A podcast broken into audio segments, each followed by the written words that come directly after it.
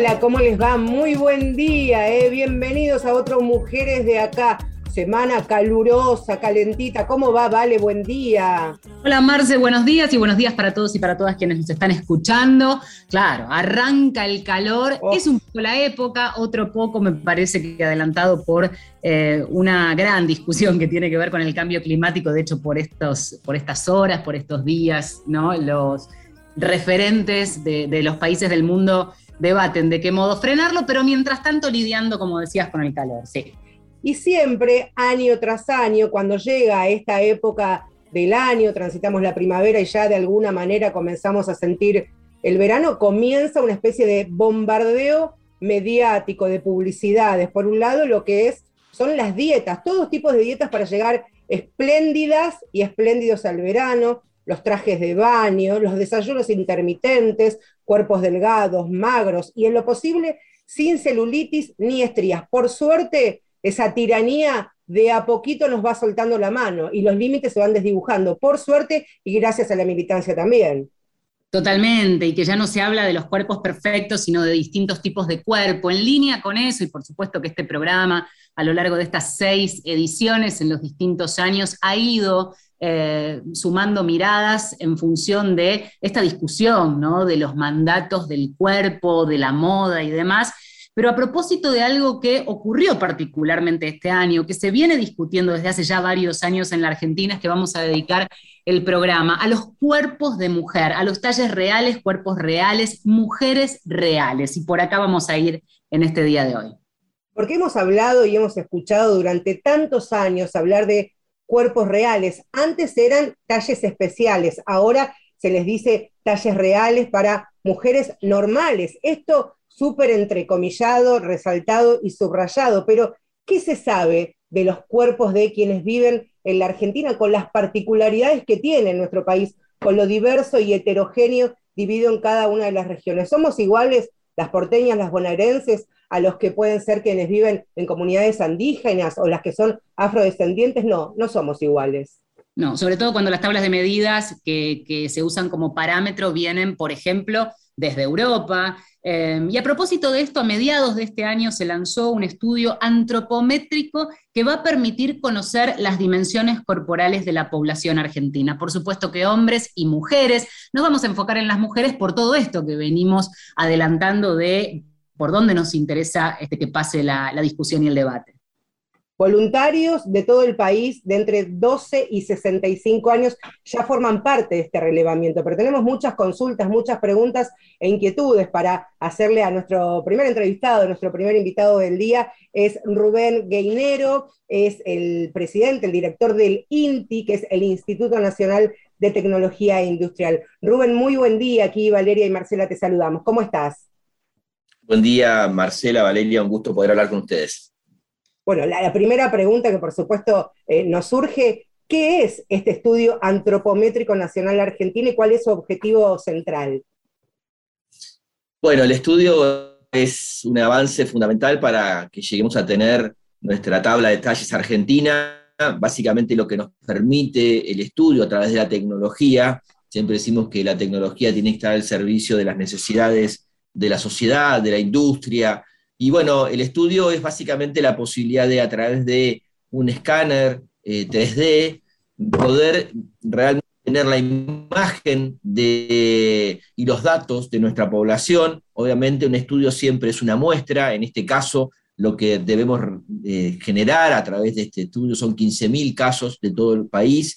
Y básicamente lo que nos permite es, con esta tecnología, son 16 cámaras infrarrojas en una suerte de vestidor, una persona que allí pasa, entre 10 y 15 segundos se le, se le, toma 400 medidas, esas 400 medidas generan una imagen tridimensional y bueno, con todas esas medidas empezamos a generar la base de datos para decir cómo es el cuerpo de las y los argentinos, cómo eh, tenemos nuestra, nuestra nueva mirada sobre los cuerpos y que eso efectivamente nos permita tener una tabla de detalles que nos represente. Así que es el primer paso importante para que la ley de detalles empiece a ser efectiva, que la autoridad de aplicación es la Secretaría de Comercio Interior, bueno, el estudio es el primer paso para avanzar en ese sentido. Hablar en concreto, ¿no? Es súper interesante lo que decís, porque de la ley de talles hemos hablado un montón, hasta que finalmente se logró la ley a nivel nacional, hasta que finalmente se logró la reglamentación y en ese contexto aparece este estudio. Eh, amplíanos un poquito más respecto de qué manera se traza un mapa sabiendo lo que es nuestro, nuestro territorio, ¿no? por lo diverso, por lo extensísimo. Vos hablabas de 15.000 personas, de qué modo se seleccionan, eh, si ya están seleccionadas, porque sabemos que está todavía en proceso la medición, digamos. Sí, exactamente. En realidad el INTI había comenzado por decisión propia, en 2014 había comprado el primer escáner y empezó a hacer en los años sucesivos eh, algunas etapas de ese relevamiento. Nosotros tenemos dividido por regiones, en cada región una cantidad de puntos. Eh, y bueno, lo que nos, en realidad lo que generó la ley de talles y, en particular el decreto que la reglamentó del mes de junio es darnos ya la responsabilidad formal al INTI. Entonces nos quedó esta nueva etapa para cumplimentar y empezamos en el mes de julio y bueno, nos queda para terminar de cubrir todo el mapa argentino, hicimos ya la Ciudad de La Plata, Pilar, estuvimos en el CCK en Ciudad de Buenos Aires, eh, estamos terminando el proceso en Morón y San Juan para después irnos a Paraná y a Neuquén. Y básicamente lo que hacemos es, a partir de los 12 años, sin límites de edad, dividir en ocho franjas etarias y en todos los géneros, esta muestra que en realidad tiene un sustento en una norma internacional que se aplica en otros 60 países, por lo cual también nos va a dar la posibilidad de tener eh, un intercambio y ver acciones comparativas de lo que pasa en otros países y cómo son efectivamente nuestros cuerpos. Eh, creo que lo más importante en términos ahora actuales es que lo vamos a poder aplicar a, nuestra ley de talles, a nuestra indumentaria, a que nadie se sienta excluido al momento de comprar una indumentaria, pero va a tener otras montón de aplicaciones. Y bueno, teniendo dos escáneres, ahora porque adquirimos uno nuevo recientemente, bueno, la posibilidad de, brindar esta información y, realmente que sea un aporte en una demanda que es social y es muy importante. Rubén, ¿qué particularidades tienen los, los, voluntarios, los hombres y las mujeres que se acercan para ser parte del relevamiento? Si hasta ahora ustedes han notado que son más mujeres o varones, adolescentes o personas adultas, hasta este momento en el que llevan adelante el relevamiento que está en su etapa final. Sí, eh, a ver, en primer lugar es absolutamente voluntario. La diferencia a lo que fue en, años anteriores en el INTI es que ahí se ponían determinados lugares donde cualquiera que pasaba podía ir al escáner. Con pandemia lo que hicimos es un protocolo para que la gente tuviera que inscribirse y tenga que inscribirse previamente a través de la página del INTI o de la aplicación Mi Argentina. Y básicamente es ir con un turno, pero también tenemos muchos voluntarios que se acercan y por supuesto intentamos que, participen eh, en, la, medida que cumplamos ese protocolo. A ver, hay una realidad. Indudablemente eh, las mujeres son mucho más activas en estos temas, eh, han trabajado y han luchado mucho más pero no es porque los, las masculinidades no tengan las mismas dificultades a la hora de, tener indumentaria, pero han sido mucho más activas como tantos otros temas últimamente. Y bueno, por eso eh, tenemos una muestra que en general estamos teniendo más participación de las mujeres. Hay una franja de edad de 25 a 39 años en mujeres, en los varones entre 30 y 50. Va, va eso de alguna manera eh, llevándose de acuerdo a, las regiones, pero nuestra idea es que cubra toda la franja etaria eh, a partir de los 12 años, por eso vamos trabajando en cada lugar después en la difusión. Pero bueno, lo, más importante es que es muy participativa y sobre todo que cuando pusimos en cada lugar los turnos, muy rápidamente se terminaron. Eh, esto demuestra que indudablemente hay interés.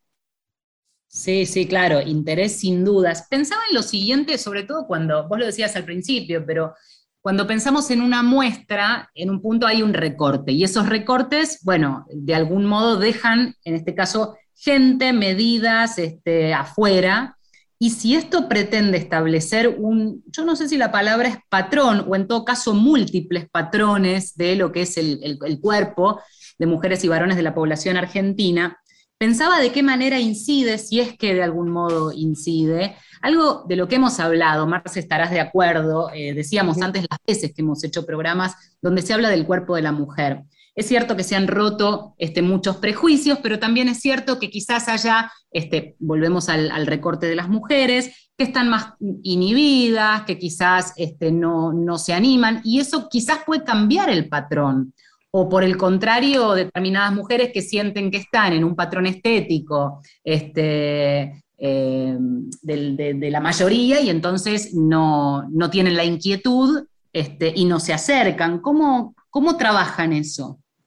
No, a ver, primero trabajamos mucho en la difusión para primero explicar que al ser una muestra necesitamos que todas y todos participen, que no sea por una cuestión de que han tenido dificultades o no para la sino que nos permitan tener en este, en este esquema eh, todas todos los cuerpos. Y nosotros lo que estamos viendo, y por eso también es importante el equipo profesional que va siguiendo eh, todo el desarrollo del, trabajo, del estudio, es que tengamos la mayor representatividad posible. Y en términos generales creo que eso se va cumpliendo eh, a veces algunos dicen, no, bueno, es para las personas de, mayor talle o es para quienes son más activistas. Creo que lo que estamos viendo es que todos participan y todas. Y, como se hace como muestreo en todos los países del mundo y como tiene todo un mecanismo a seguir, eh, bueno, la idea es que nos represente, que sea lo más representativo posible. Tomamos promedios, obviamente, a partir de toda la información que se, va desarrollando por franjas etarias, por géneros, etc. Así que sin duda este, va a ser muy representativo. Hay un detalle importante adicional. Esto no es que va a ser efectivamente nuestra tabla la que va a transformarse en la tabla de detalles o, lo que resulte en nuestro estudio, sino que hay un consejo consultivo que se va a conformar en la Secretaría de Comercio Interior en que participan la industria, los consumidores, organizaciones de la sociedad civil, eh, ámbitos de la salud de todas las provincias, el INADI, nosotros, entre otros organismos, para terminar de discutir esa implementación y que efectivamente veamos cómo llevamos adelante un proceso para tener la tabla de detalles nacional y particularmente la, implementación real de, la ley de detalles. Vos sabés que, Rubén, mientras te, escuchaba y lo primero que decías cuando dabas detalles de, cómo es el, relevamiento al momento de que un, un voluntario o una voluntaria se acerca a la ciudad que le quede más cerca o donde viva, hablabas que es una especie de, de probador y es un lugar donde históricamente muchas mujeres, principalmente de corporalidades gordas, nos hemos sentido humilladas o destratadas y maltratadas, y cómo de alguna manera esto se reconvierte en un espacio de cambio, de modificación, ¿no? de, intentar allí una, una batalla simbólica que pueda tener un buen puerto, que después se verá en esta mesa eh, interdisciplinaria y con múltiples factores. Sí, nosotros eh, es muy interesante porque pudimos hacer mucha difusión del estudio, hubo mucha repercusión, estamos muy contentos por eso, primero porque estamos cumpliendo una expectativa que socialmente es muy importante, pero sobre todo también porque como Instituto Nacional de Tecnología Industrial nos pone en un lugar de conocimiento de la sociedad. Y hemos visto cómo distintos, distintas activistas feministas de, muchas modelos gordas, como así se denominan, eh, muchos sectores realmente que, se han fascinado por la lógica de la posibilidad de participación y cómo esto mostramos primero que es absolutamente privado el lugar, que, es importante que, tengamos ese conocimiento y vemos que sí, ese probador terminó siendo un espacio en donde vamos a empezar a ampliar derechos. Todo lo contrario a lo que ha pasado tantas veces cuando uno va a comprarse una indumentaria y ven que le dicen, no, tu talle no hay, hay un talle único, o vemos que en una marca nuestra camisa es 42 y en la otra somos 48. Bueno, todo eso digo, va a empezar a, normalizarse porque va a haber un sistema normalizado y me parece que es un paso importante y por eso estamos muy contentos porque estaba la necesidad y lo estamos viendo en la repercusión que tenemos con el estudio. Estamos hablando con Rubén Geneiro, es presidente del Instituto Nacional de Tecnología Industrial, más conocido como INTI, que está llevando adelante este estudio antropométrico que va a permitir conocer entonces de las dimensiones corporales de la población de nuestro país. Eh, un poco de los tiempos, algo de esto decíamos, pero me gustaría profundizar en qué medida, qué porcentaje tienen ya completo, en qué lugares van a estar, aprovechando una radio federal en donde quizás alguien por primera vez esté escuchando que esto se está haciendo y esté a tiempo, o si es que están a tiempo de anotarse más personas o no, Em, contanos un poco por dónde van a andar y qué es lo que falta del recorrido. Bueno, ya nos falta poquito tiempo para terminar en San Juan, que vamos a estar hasta el 5 de noviembre, eh, y después empezamos a partir de mediados de noviembre en Paraná y en Neuquén, después nos quedan eh, localidades más hacia la Patagonia, Bariloche, Treleu, nos queda después para enero Salta, y estamos intentando hacer un paso también por, por la costa atlántica, probablemente lo hagamos en el partido de la costa, para tener también otra representatividad con el objetivo de terminar a fin de enero, hacer toda la muestra, terminar a fin de enero, eh, y esto nos permita hacer todo el procesamiento de los datos, y bueno, intentamos, intentaremos que a principios de marzo poder entregar toda la información a, la Secretaría de Comercio Interior y que ya empiece este proceso.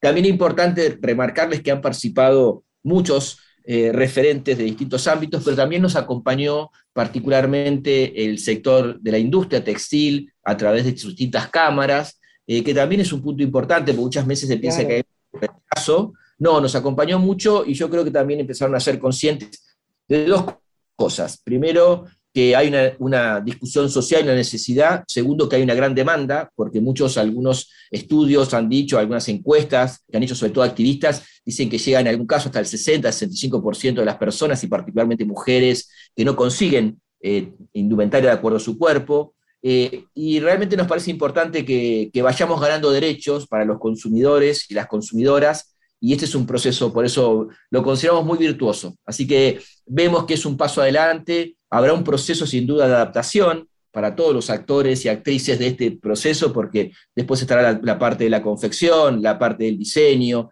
estará lo que implica comercializar, y un punto importante es va a ser de aplicación obligatoria en todo el país, eh, porque hay leyes provinciales, pero esta va a ser obligatoria nacionalmente y sobre todo la tabla de talles, esa tabla nacional argentina, se va a tener que aplicar en la indumentaria que se produzca en el país, pero también en la importada, por lo cual va a ser homogéneo en que, por otro lado, ese talle 42, así se define por números, de una camisa va a ser el tamaño, va a ser exactamente igual para todas las marcas. Dos cosas, Rubén, que me parecían importantes y que mencionabas, por un lado, eh, los representantes de las cámaras textiles, que seguramente, y hace no tanto tiempo, tal vez, podían incluir en su tabla de detalles algunas medidas un poco más grandes de las convencionales por ser de alguna manera políticamente correctos, pero ahora la realidad, lo que estamos viviendo, los enfrenta a otra nueva situación y que por eso, imagino, también están acompañando de manera tan intensa. Y por el otro lado, también te quería preguntar, esta tabla de, medidas que vamos a saber seguramente después del verano no va a ser perpetua, sino que se va a tener que ir modificando como un censo cada 10 años, ¿verdad? Sí, exactamente. Vamos a tener la responsabilidad como instituto de hacerlo cada 10 años por estas, las modificaciones que van, que van eh, llevando adelante nuestros cuerpos por conductas alimentarias, por conductas de, de forma de vida. Y, y, las industrias indudablemente ven que esto es un proceso en que algunos lo harán por convencimiento, otros porque es un gran negocio, porque indudablemente hay un mercado que los demanda, pero bueno, lo importante es eh, que todos se sientan dentro de este proceso, que todos y todas eh, entiendan eh, la finalidad, que yo creo que es lo, más relevante de todos, que nadie se sienta excluido al momento de comprar indumentaria, que sabemos los efectos negativos que esto tiene, a, la hora de conductas de alimentación, trastornos, de salud. Digo, esto tiene mucho impacto, por lo cual tenemos que ser muy conscientes de, la responsabilidad que implica hoy la indumentaria y, cómo puede afectar a, muchas y muchos. Y por otro lado, que el estudio además tendrá otras aplicaciones importantes, para mencionarles algunas, pensando en un, lugar de espacio público, un, teatro, que que las butacas tengan en cuenta que como somos los argentinos, un transporte público, algo muy importante, el equipamiento para la salud, eh, también es un punto importante porque a veces eh, hay personas que no pueden realizarse un estudio porque son muy altas o por una cuestión de peso. Bueno, ahí también es otro lugar en donde el estudio nos dará información para, poder avanzar y poder, poder, aportarlo y que, insisto, sea más derechos para, para todas y todos. Qué importante esto y lo hemos hablado en alguna oportunidad, incluso cuando hemos hecho un programa de, mujeres con discapacidades, cómo a veces la medicina convencional, la tradicional, no está preparada, no está apta para personas que no están dentro de los estándares por, estándares, por ejemplo, de lo que puede ser una camilla al momento de realizarse un estudio ginecológico, ya sea por el peso o por alguna eh, disfuncionalidad física. Esto también es sumamente importante para que no solo se aplique en, en la indumentaria, en la ropa y en el calzado, sino en, nuestro día a día, como primer, este, como primer hecho, acceder eh, de manera igualitaria a, la salud. Así que es fundamental, ¿vale? Sí, sí, completamente. Rubén, queremos eh, agradecerte por esta participación y sobre todo, eh, siempre cuando, cuando hablamos con alguien a cargo de un organismo, en este caso del INTI, está el resquemor de que este, sea accesible en la información. Has sacado un 10 en ese sentido, así que un agradecimiento especial por eso también. Bueno, muchas gracias. Para nosotros también es importante cuando hablamos de un instituto que hace tantas cosas, porque sí. da 5.000 servicios a la industria, por ejemplo, tener la capacidad de, poder transmitirlos bien. Y nosotros hacemos un concepto de, o dos muy importantes. Primero, que la tecnología nos une y es un elemento importante para la sociedad. Y segundo, que hay que pensar que tenemos un INTI cerca. Para la sociedad, para la industria a nivel federal, porque tenemos presencia en todas las provincias. Así que bueno, tenemos que hacer este esfuerzo de, de poder transmitirlo de, de la mejor manera posible. Y quedó clarísimo. Te agradecemos mucho, de verdad. Gracias, Rubén. Un gusto. Buen día. Y a disposición, que siga muy bien. Gracias, igual. Ahí estamos. ¿Llega la música? Claro que sí. ¿Qué nos trajiste? A ver. Mafiosa. No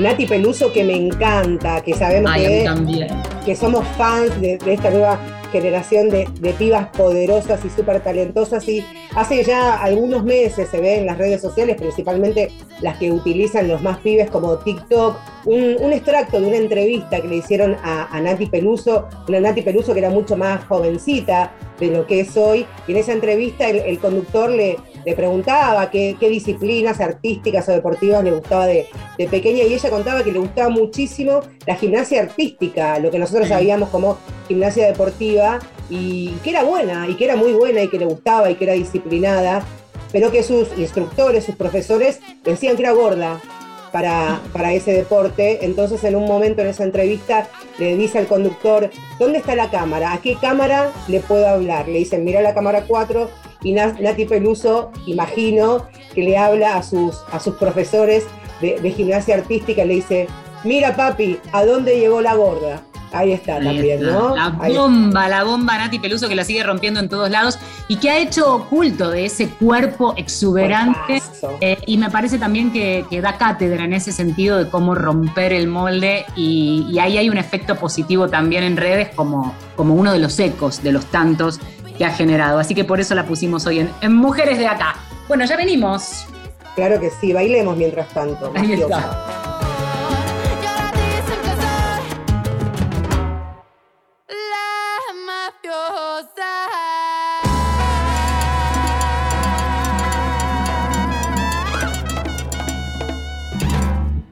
Mujeres de acá. Mujeres de acá. Marcela Ojeda y Valeria San Pedro. Por Nacional. Marcela Ojeda y Valeria San Pedro son Mujeres de acá.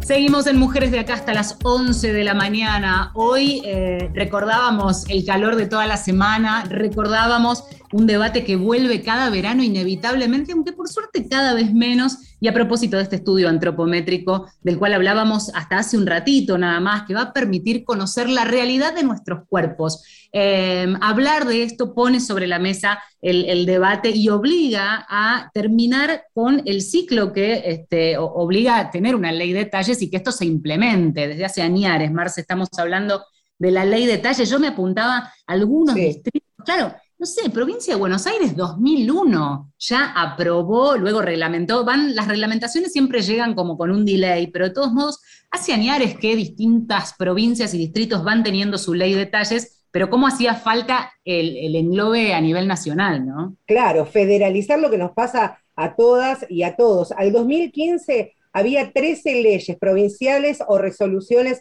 municipales que acompañaban reglamentaciones que tenían que ver con la posibilidad de tener eh, talles heterogéneos. Precisamente una de estas organizaciones, Vale, eh, Anybody Argentina, realizó en julio de este año su octava encuesta, participaron también de este programa en algún momento para conocer las experiencias de las argentinas al momento de comprar indumentaria y calzado. Allí se, se relevó y se reveló también que siete de cada diez manifestaron tener problemas a la hora de encontrar ropa de su talle. Por eso también eh, la Cámara de Diseñadores, de Indumentaria, la Cámara Textil, es una pata fundamental, pero si encima hay un mensaje, hay una militancia y un compromiso desde este sector, es win-win, ganamos todos en definitiva. Totalmente.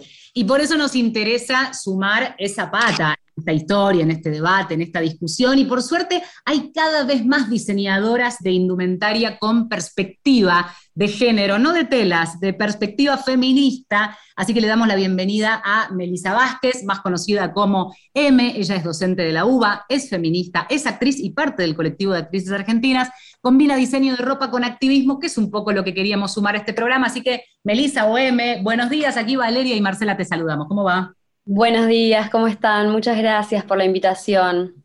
Sabes que siempre nos preguntamos cuando conocemos historias, en este caso de laburo que tiene que ver con el activismo y con el feminismo. No sé si a vos te ha pasado y en qué momento que una descubre o entra al feminismo y empieza a combinar a lo que se dedica con ese compromiso político.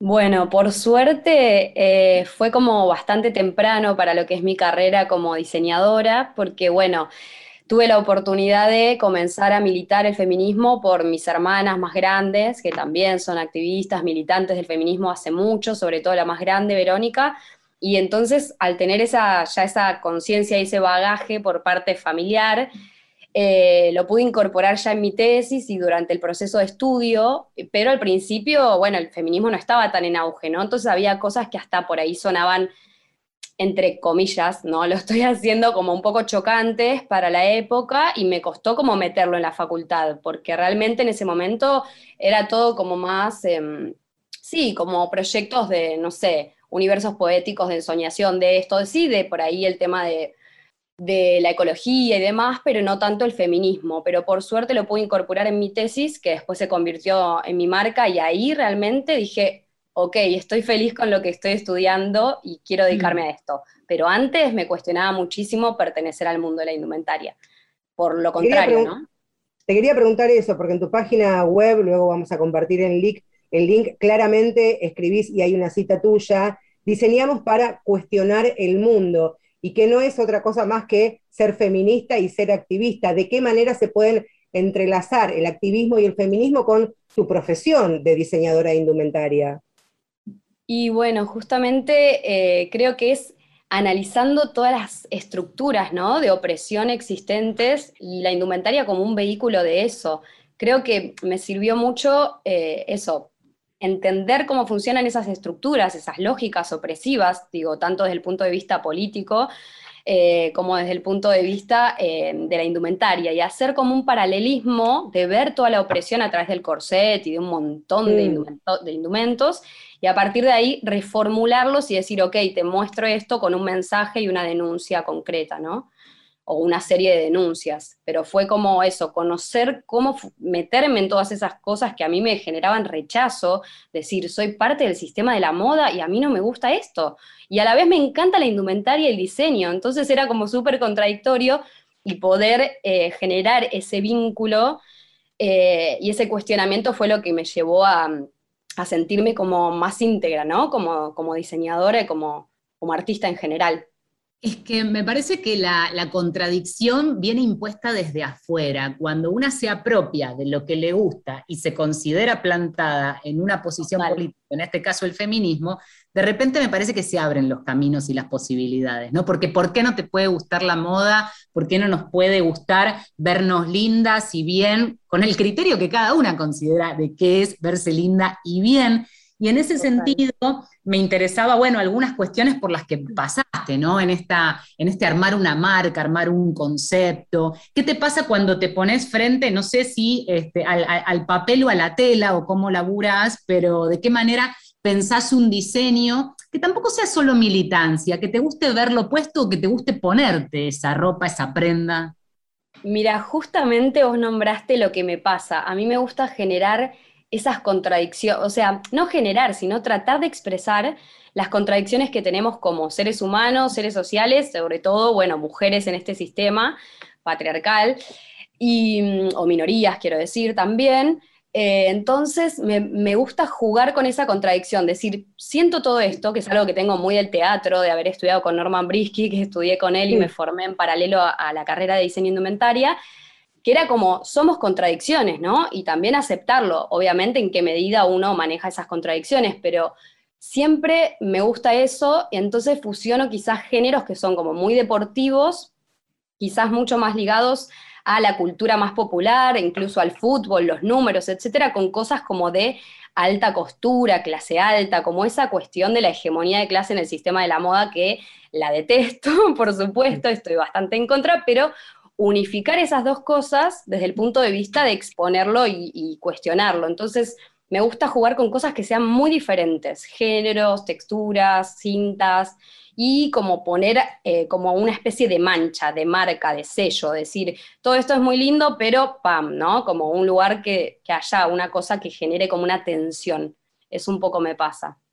También, M, qué, qué importante romper eh, la indumentaria y la ropa que hemos visto históricamente en mujeres, por ejemplo, eh, lo digo, y, y esto incluso de manera personal, de corporalidades gordas con determinado tipo de ropa. La ropa Total. deportiva es para la persona XXXL y no puede ponerse un encaje o una ropa de alta costura sin la necesidad de invertir millones de pesos para tener algo más o menos acorde a lo que le gustaría ponerse pensando en un cuerpo flaco, ¿no? También lo deportivo para las gordas, alta costura para las flacas ma- magras y de un metro noventa. Totalmente, sí, totalmente. Es parte de todos esos, eh, digamos, las simbologías asociadas y un montón de, bueno, co- codificaciones, ¿no? De hecho, existe el dress code. Por suerte cada Claro. vez menos, pero existe la palabra dress code. ¿Qué es eso? O sea, si uno se pone a pensar y dice, ¿por qué tiene que haber código? Digo, vivimos en una sociedad, por supuesto, conformada de símbolos, signos, etcétera, desde el punto de vista de la comunicación y y la ropa, la indumentaria comunica eh, puesta en un cuerpo, por supuesto, y eso se resignifica. Entonces es pensar por qué tiene que haber imposiciones en esos códigos. Y me parece muy interesante que se está empezando a cuestionar todo esto, por suerte. Eh, se están abriendo un montón de debates y la gente también no hay que subestimar nunca más, o sea, no, no, no existe subestimar a, a las personas, al cliente, en que, n- en- bueno, como, como siempre fue la moda, ¿no? Decirle tenés que ponerte esto o no. Y es por qué, por qué, y bueno, lo tenemos como súper internalizado desde, desde etapas muy tempranas, ¿no? Con quien estamos hablando es Melisa Vázquez, OM, es diseñadora de indumentaria, docente de la UBA, feminista, actriz. Em, creo que también, y me gustaría preguntártelo, hay un enorme desafío por parte de quienes hoy hacen la moda o diseñan prendas de ropa, en este caso para mujeres, em, porque hay un, un mundo que también, no solo desde el debate, ¿no? no solo desde el discurso se abrió, no sé qué percepción tenés, me interesa mucho esa, esa mirada más sociológica de la moda de quienes la, la, hacen, la construyen, porque vas por la calle y ves un montón de eh, formas de vestir distintas que se imponen. Las redes hoy son también como una fuente. ¿Cómo se lidia, y permitime este verbo, cómo se lidia con eso cuando querés crear contenido? Y ya no desde la militancia, desde hacer un diseño, o sea, tener una onda o, o, me, o mezclarla. Y yo creo que es eh, primero como registrar todo esto, porque yo tal vez también antes es como que no tenía esa observación tan minuciosa de qué, qué, vestía tal o cual persona. Sí mucho, hice un rastreo muy importante del tema del acoso callejero, y bueno, viene un poco como a raíz de esto, de por qué las mujeres se ponen tal y tal cosa o no, o en tal y tal situación.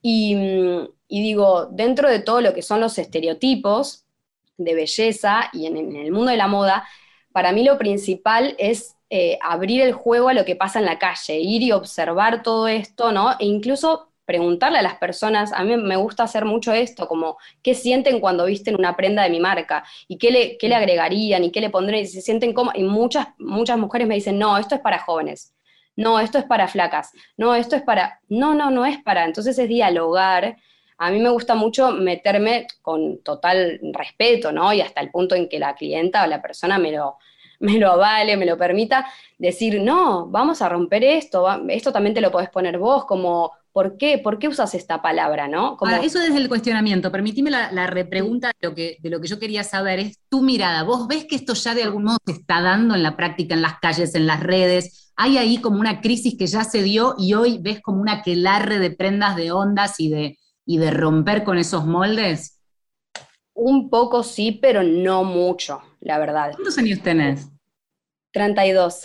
Mira vos, porque no sé, Marce, a ver, te, te, te, sumo desde el otro lado y a la distancia. Nosotras estamos en los 40 okay. y fuimos este, parte de una generación de mujeres que tenía dos o, dos o, tres ondas tácitamente para elegir, ¿eh? Entonces era, viste que era como la cheta, esta, la, la rolinga, la no sé cuánto. Romántica. de vestir. Yo siento que respecto de aquel modelo, de aquellos patrones de los que nosotras fuimos las jóvenes que salíamos como a imitar esos modelos, ahora hay una multiplicidad. No sé, Marce, si vos compartís esta mirada. Sí, también a mí lo que me llamaba la atención y que ahora no veo tanto y que tiene que ver cuando mencionaba M el acoso callejero, ese suéter o ese buzo atado eternamente a la cintura para que no nos digan nada de la cola o del culo, ¿no? Para evitar de alguna manera ese acoso, que de todas maneras la, las chicas lo siguen llevando, pero tal vez de una manera un poco más libre porque se plantan de otra forma. Y no deja de ser una indumentaria que te protege de la mirada del otro que muchas veces puede ser lasciva. Totalmente, sí, sí, sí, es cierto. Sí, claro, no te había entendido totalmente la pregunta y creo que entiendo lo que plantean y es cierto que se fue como rompiendo esa segmentación tan ¿no? estructurada de estereotipos, como tan etiqueta, etiqueta, etiqueta, y hay, una, hay mayor apertura y mayor también búsqueda de, de, libertad de expresión con la indumentaria. Yo creo que sí, incluso desde el punto de vista de los géneros, ¿no? Eh, desde los colores, desde las tipologías, mucho, digo, mucho se ha avanzado y me quedé cuando te dije, no creo que tanto en las redes, ¿no? Porque creo que una cosa es en la calle, eh, que por ahí uno va observando mucho más esto, y las redes tienen como ese tamiz, ¿no? Del que no digo que no haya, por supuesto que es muy progresivo todos los avances que hay. Por eso agradezco estar rodeada de un montón de colegas que hacen que proponen otras cosas, que proponen romper con esos estereotipos, incluso la gente lo demanda, entonces tiene que pasar. Pero las redes siento que pasan por un tamiz, no sé si me explico, como que está todo un poco más lavado. No al 100%, digo en su mayoría, porque hay una cuestión también de, del poder de la industria, de lo, del poder que maneja la industria de la belleza y de la moda, ¿no? Y de los números, digo, hay como un montón de cosas, de grandes marcas y todo, pero siento que cada vez hay más una, una ruptura y un cuestionamiento incluso de gente que diga, estas marcas yo no las compro porque no acuerdo que no tengan los talles, y entonces hay un cambio súper progresivo, sin duda. Mm. Creo más en la calle que en las redes, sí. Mm. Y también es, es importante contar, hablar, decir lo que históricamente nos ha pasado a muchas mujeres de situaciones de, de- de hum- de humillación, incluso al momento de, de ir a comprar ropa, o siquiera preguntar o señalar y encontrar del otro lado una respuesta tan, tan denigr- denigrante, incluso que tal vez a una piba adolescente te puede marcar eh, fulero, digo, a esa edad. Tal vez uno más grande ya directamente sabe que a ese lugar no, que está prohibido, que es inaccesible, eh, pero que ahora las pibas lo cuentan, fui a tal lugar y me pasó esto, no vayan más porque no se van a sentir cómodas, que mucho también incluso tiene que ver con esto de eh, cómo nos paramos y decimos lo que nos pasa y lo que sentimos en el día a día. Totalmente, sí, la denuncia y también la sororidad en esto de, de abrazar las causas y decir, bueno, si veo esto y no estoy de acuerdo con la ética de esta marca, no la voy a consumir más, ¿no? Como uno realmente empoderarse de sus elecciones y decisiones y no, como quizás sucedía mucho antes, me parece, que no había casi denuncias, o sea, denuncias sociales, no solamente como en términos legales, de la cantidad de marcas que no tenían los talles, ¿no? Y que, y que incluso discriminaban en muchísimas prácticas. Creo que Mm. eso, por suerte, está cambiando. M, en ese sentido, profundicemos, porque claro, veníamos, pensá que venimos de, de la nota de lo que está haciendo el INTI, que es un súper laburo, que además lo están terminando, que esperan ya entregar en marzo toda la info, o sea, yo creo que va a haber un 2022 con esta, esta tabla ya lista como para terminar de aplicar la ley de talles. Vos que estás en el mundo, pensando en este mundo real de la indumentaria, estoy pensando en las fábricas textiles, no solamente las diseñadoras eh, de, de- de ropa específica o más, o más culo para un, o- o para, para un grupo más chico, sino en términos generales. ¿La ves difícil? ¿Crees que hay ahí también una apertura y que, bueno, listo, está la ley, está la tabla, pónganse las pilas, hay que cumplir o que va a costar? Yo creo que va, va a cambiar muchísimo, que va a llevar, eh, digamos, va a, va a demandar que también se siga el tema muy de cerca, ¿no? Pero Sí. yo creo que va a cambiar muchísimo, muchísimo la, va, al menos estoy siendo súper optimista, pero creo que sí, porque al estar la ley, después de toda la lucha que se viene haciendo, en Ibadi, de todo lo que está haciendo el Inti, o sea, es enorme, y creo que es eso, cada vez eh, hay mayor conciencia y mayor eso, mm, eh, denuncias sociales de cuando no se cumplen las, las leyes. Entonces me parece que quizás cueste un poco adaptar toda la industria, porque lo que pasa en los talleres es eso. Me ha pasado, sin experiencia, por supuesto, uno sale de la facultad y dice, bueno, ahora ¿cómo empiezo? No, no es que al 100, digamos, yo amo la facultad, aprendí muchísimo, pero después el día a día, el mercado, los talleres es como que es otro mundo. Y me ha pasado de tener que también plantarme muchísimo para decir, yo quiero hacer esta curva, déjame hacer mínimo cinco talles. No, que acá no, no, que acá no. Y que te cierren puertas cuando vos sos un diseñador pequeño, no sos una mega marca. Entonces, más todavía, la responsabilidad es para todos, ¿eh? me refiero al presupuesto, que por supuesto las mega marcas uno dice, bueno, sí, cortame todo esto, haceme, un, digamos, los cortes de todos estos talles. Incluso pasa muchas veces al revés, que los pequeños diseñadores somos los que más nos plantamos en esto. Sí. Y me parece que por ahí va a costar porque hay todo un sistema de, de, mm, bueno, como sobreproducción, ¿no? Que por suerte también eso se está cuestionando, de no hacer cosas que queden en, en depósito y, a- y hacer como, obviamente por una cuestión ecológica también y de conciencia de consumo, no hacer sobre stock. Entonces creo que ya, se, ya está cambiando la lógica de talleres, pero va a haber que estar ahí como muy incisivos, incisivas con, con esto, con que se respete. Pero al ser ley entiendo que va a haber mucha más herramienta de dónde agarrarnos, ¿no? Porque si no, antes a mí me pasaba que yo decía, bueno, quiero esta curva y me costaba conseguirla. Por suerte la conseguí con la Fundación Medapila, con la que también trabajo. Eso es buenísimo porque se puede, o sea, ya está hablado de antemano. Entonces también es encontrar.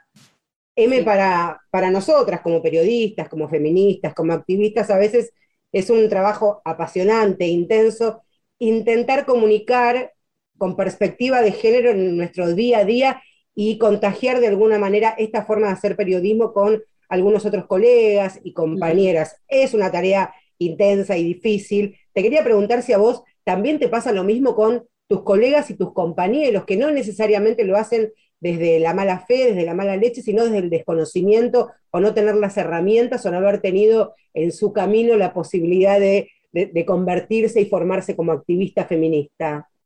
Sí, sí, me, ha sucedido. eh, por suerte, bueno, la mayoría de los colegas que, de los que me rodeo no tienen como la misma perspectiva que, yo y, digamos, incluso de la cuestión de la indumentaria como sin género y un montón de otras cuestiones. Entonces, en general, no me rodeo tanto de ese tipo de gente, pero sí me pasa y me ha pasado mucho, sobre todo también en, en talleres, eh, ¿no? Con todos los je- jefes de, de producción, etcétera, como tener que lidiar con discusiones, o sea, primero lo que te digo respecto de los talles y después con un montón de cuestiones de, de poder patriarcal, ¿no? Entonces es como que hay que estar muy, muy, muy sólida y poder eh, sostener como un discurso y también no avalar cosas, porque me ha pasado mucho en la facultad eh, y la carrera indumentaria en sí eh, es como muy machista, ¿no? La Mm. mayoría de los como premiados y demás Mm, mm. en la historia, en la industria de la moda han sido hombres. Sí, claro, claro. Y ahí están ustedes abriendo camino. Antes de despedirte, sabemos que estás en una movida que, eh, más allá de lo solidario, tiene que ver con un poco este compromiso y con la mejor forma que al menos nosotras desde este programa este, creemos que tiene la solidaridad, que es en realidad eh, abrir oportunidades, ¿no? Desde el aprendizaje para después la puesta en práctica. Así que contanos en qué estás trabajando, Eme. Bueno, eh, yo lancé hace poco unos cursos online para crear identidades eh, de, marcas, identidades de proyectos propios e incentivar a los estudiantes o las estudiantes de diseño indumentaria o gente que tiene un emprendimiento, no necesariamente diseñadores y diseñadoras, a tener su propia marca, su propio proyecto y bueno, con todos mis errores y mi camino poder eh, acompañarlos en facilitar ciertas cosas para generar eh, eso, sus propias marcas, ¿no? Toda la parte de identidad, etcétera, de diseño.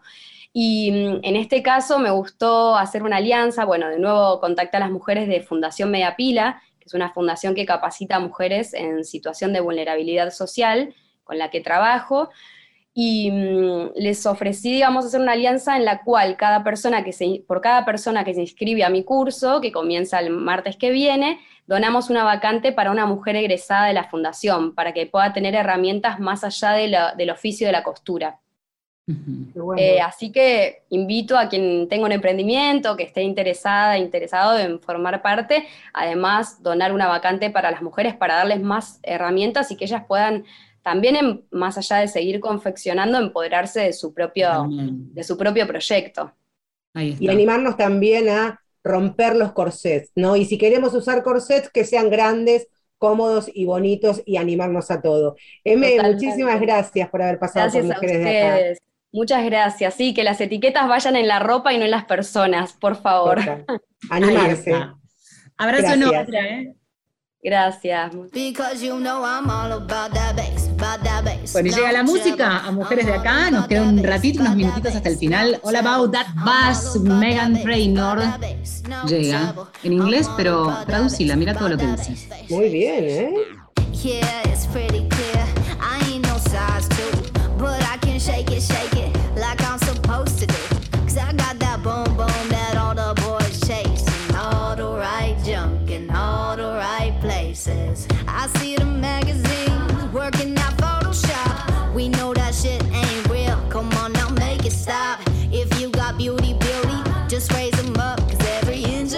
Perfect from the bottom to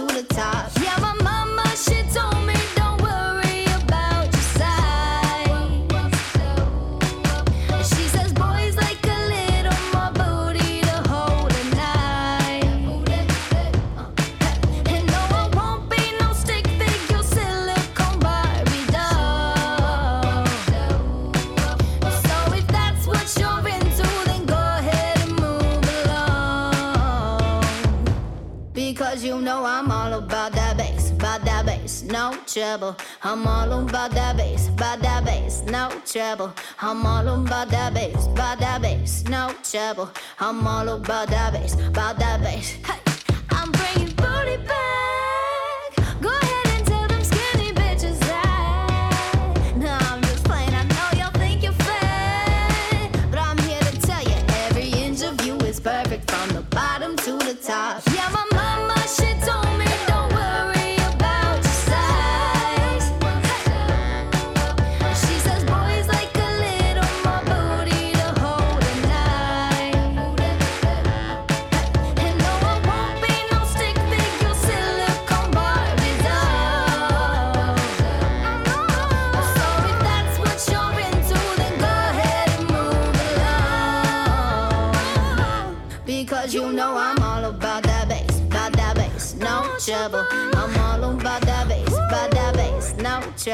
I'm all about that bass, about that bass, no trouble. I'm all about that bass, about that bass.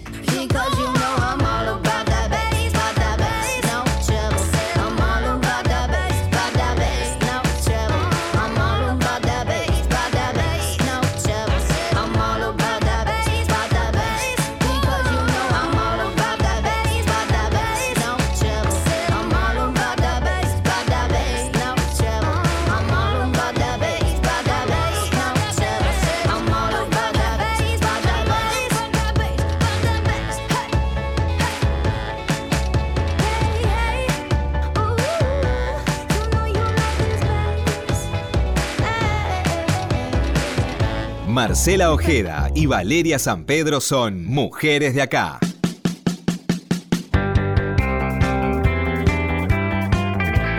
Bueno, ya nos despedimos ¿eh? en el estribo de este nuevo Mujeres de Acá. Me voy con muchas ideas, Valeria. Me voy a animar al blanco, ¿eh? ¿Sabés que sí? Bueno, sí, ahí me voy a animar al blanco. Ahí está.